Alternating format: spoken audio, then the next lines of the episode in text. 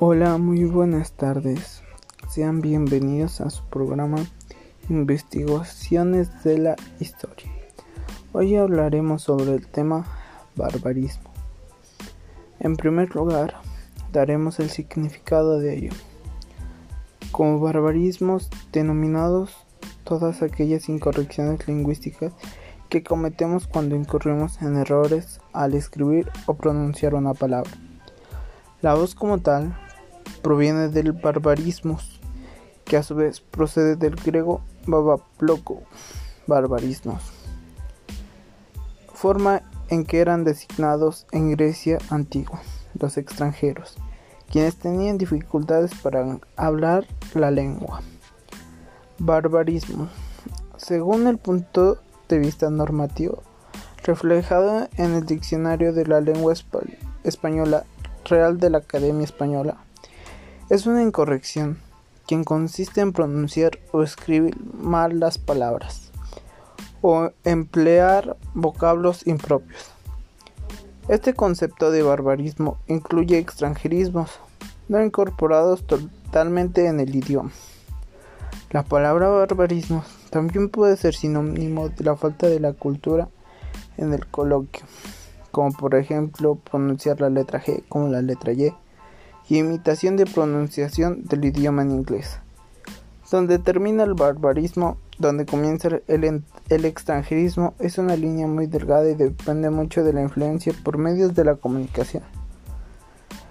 Los barbarismos pueden ser prosódicos, morfológicos y sintácticos, según afecta a la prosodia, morfología o sintaxis.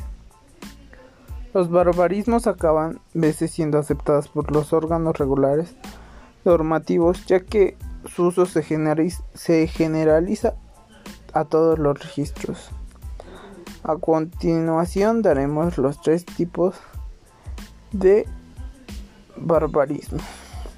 El primero son los barbarismos prosódicos. La definición de barbarismos prosódicos. Los barbarismos prosódicos son aquellos en los que se cometen vicios en la dicción o impropiedades en la forma de articular determinados sonidos.